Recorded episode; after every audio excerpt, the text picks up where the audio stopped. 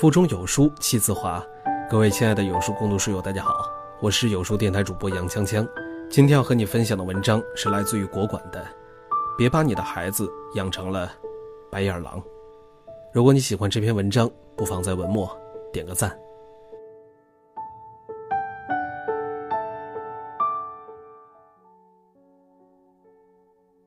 前段时间和朋友聊天，他陪一个弟弟在日本北海道旅行。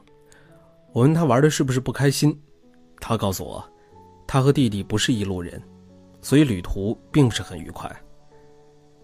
他细细的跟我说，弟弟缠着爸妈要去日本，他妈不放心，便邀请我朋友跟着弟弟过去。他的弟弟家境不算富裕，刚上大学，也没有能力自己赚钱，却有着挥土如金的本事。就拿一件小事来说吧，日本的物价很贵。一片哈密瓜要三十元人民币左右。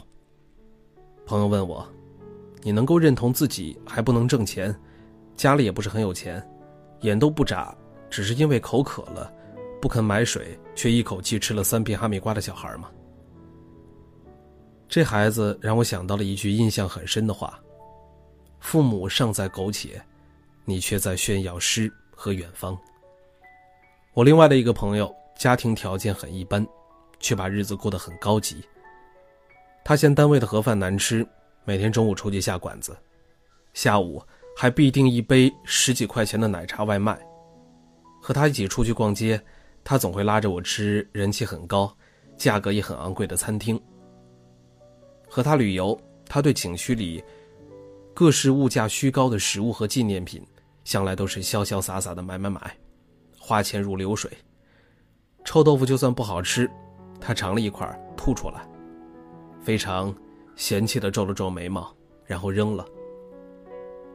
我都不敢劝他花钱别大手大脚，每次试图奉劝他，他都不服气的斜着眼，搬出他的那两句名言，理直气壮的说：“女孩子要富养，出来玩就一定要开心，别太在乎钱。”似乎我要是劝他适当的节约。倒显得我太抠门、太小气了。我本以为他必定家境殷实，直到有一次去他家里，他住在城郊的民房里，老旧潮湿，又窄又小。从一楼上二楼，要从一个很陡峭的楼梯爬上去。他的奶奶穿着他高中时候的校服外套，坐在家里捡菜。他问奶奶怎么不去打牌，老人家说道。这两天输了几十块钱，今天不高兴去了。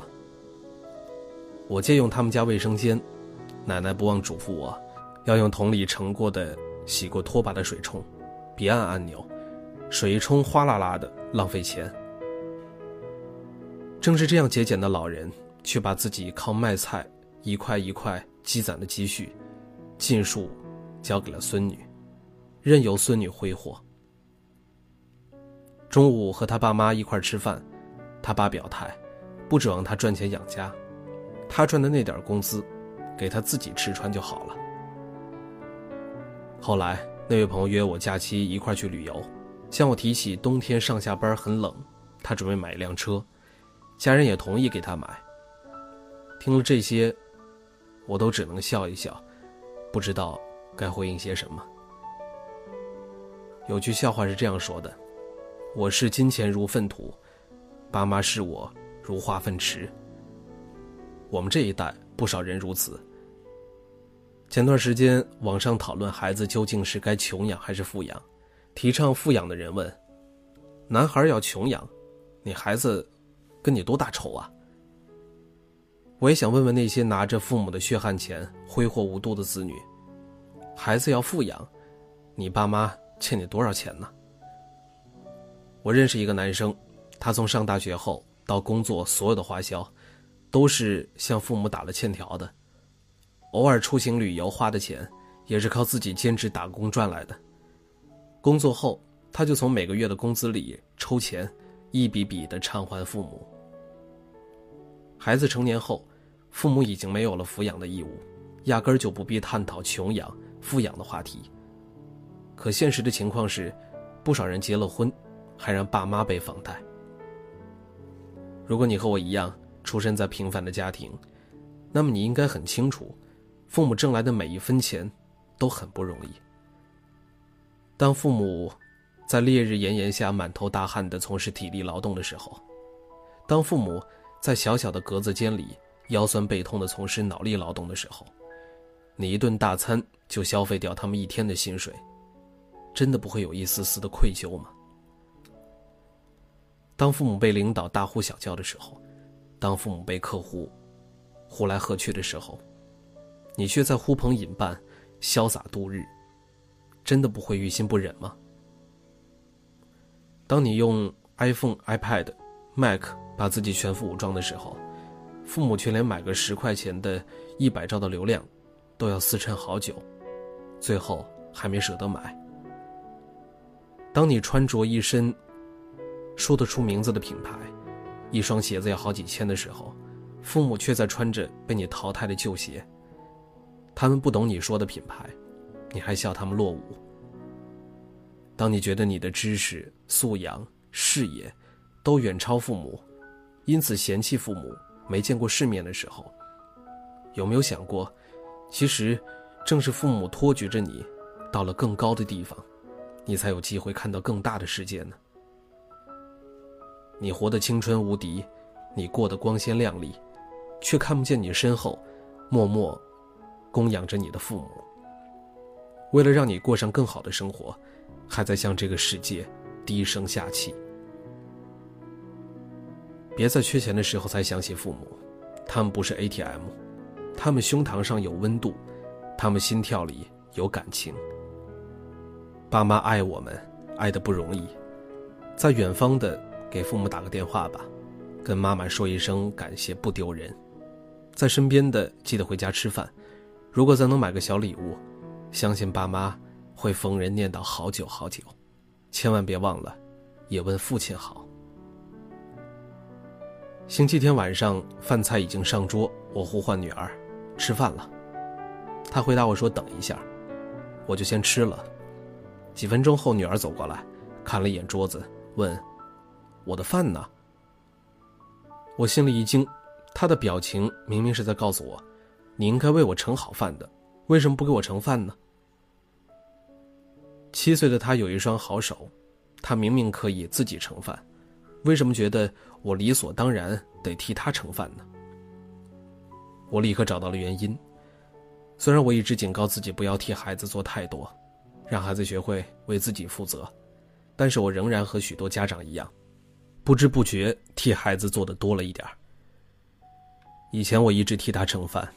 以至于他认为盛饭这件事儿是应该为他做的，所以他不但不感激我一直以来替他盛饭，反而因为今天没有给他盛饭而不满起来。是啊，既然是妈妈应该做的，他怎么会感激呢？我意识到，这是在助长女儿的受之无愧感。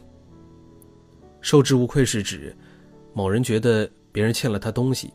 或者认为别人必须给他特殊待遇，有这种倾向的人，认为别人应该给他想要的事物，别人给了他，觉得那是人家应该做的，他不知感恩；别人没有给，他就认为别人太不应该，于是就心生不满和怨恨。前不久在网络上看到了一个帖子，发帖人小 A，十岁的时候父母相继过世。年长他二十岁的姐姐，将他抚养成人，并且供他上了大学。后来他考上了公务员。姐姐在工厂上班，姐夫在学校门口摆一个小摊儿。现在姐姐退休了，退休金每个月一千八。姐姐的儿子，小 A 的外甥考上了外地某个大学的建筑专业，学费比本地大学的其他专业贵。姐姐家收入锐减，开支突增。财务突然紧张了起来。姐姐想让小 A 每个月给她一千元作为养老费，小 A 不干，并劝说姐姐不让外甥读学费昂贵的建筑专业。姐姐一气之下，扬言小 A 不给抚养费就要将他告上法庭。小 A 问：如果姐姐将他告上法庭，他需不需要承担抚养费呢？会不会对他的前途造成影响呢？他特别强调，姐姐只是将他养活大，对他没有对外甥好。至于如何不好，他举例说，零三年上大学的时候，姐姐每个月仅仅给他三百元的生活费，言辞间很多对姐姐的不满，毫无感激之情。姐姐将他抚养成人，并且送上大学，小 A 本应该心怀感激，知恩图报，他却认为姐姐姐夫做的还不够。我不熟悉法律，不知道法律上这位弟弟有没有义务赡养姐姐。但是从朴素的人情道义来说，滴水之恩当涌泉相报。面对抚养自己十几年，还送自己上大学的姐姐，在他遇到困难的时候，有什么理由不帮帮他呢？我替这位姐姐感到悲伤，带着弟弟出嫁本已不易，多年辛苦，竟养出了一只白眼狼。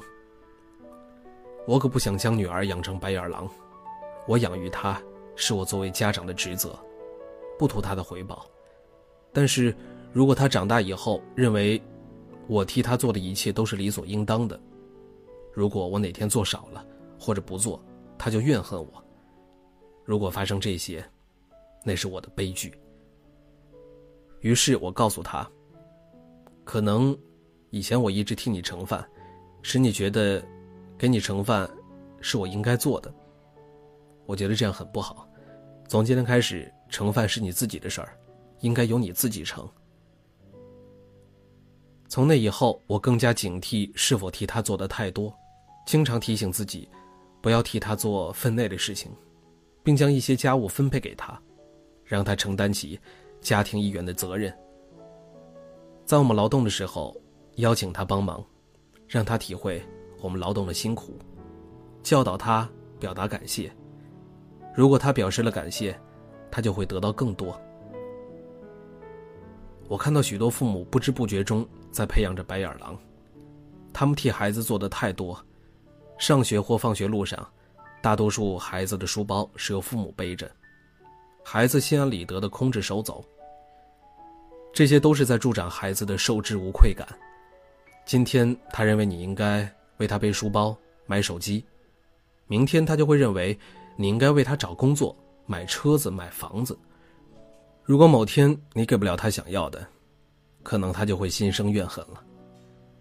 这让我想到了几年前机场弑母的留学生汪家晶，他留日五年，从未打过工。学费和生活费都靠母亲每个月七千块钱人民币的收入来出，母亲四处举债，实在拿不出钱，他竟然在机场捅了前来接机的母亲九刀。二十四岁的青年，本应该自立，靠自己打工来解决或者部分解决留学费用，但是他却心安理得地享受着母亲含辛茹苦提供的温室生活。当母亲拿不出钱，他不念亲恩。那满腔怨恨化作了九刀。这个案件让父母们警醒，教导孩子学会负责，懂得感恩是多么的重要。一个懂得感恩的孩子，他会感激别人替他所做的，珍惜他得到的一切，觉得拥有眼前的一切既快乐又幸福。做父母的要谨记，如果你不想将孩子培养成白眼狼。那就千万不要替孩子做太多，不要助长孩子的受之无愧感，要去教导孩子懂得感恩。在这个碎片化的时代，你有多久没有读完一本书了呢？长按扫描文末二维码，在有书公众号菜单免费领取有书独家引进外文畅销书四本，附中文讲解。也欢迎大家下载有书共读 App 收听领读，我是主播杨锵锵。我在京津走廊廊坊，给您送去问候，记得在文末点赞。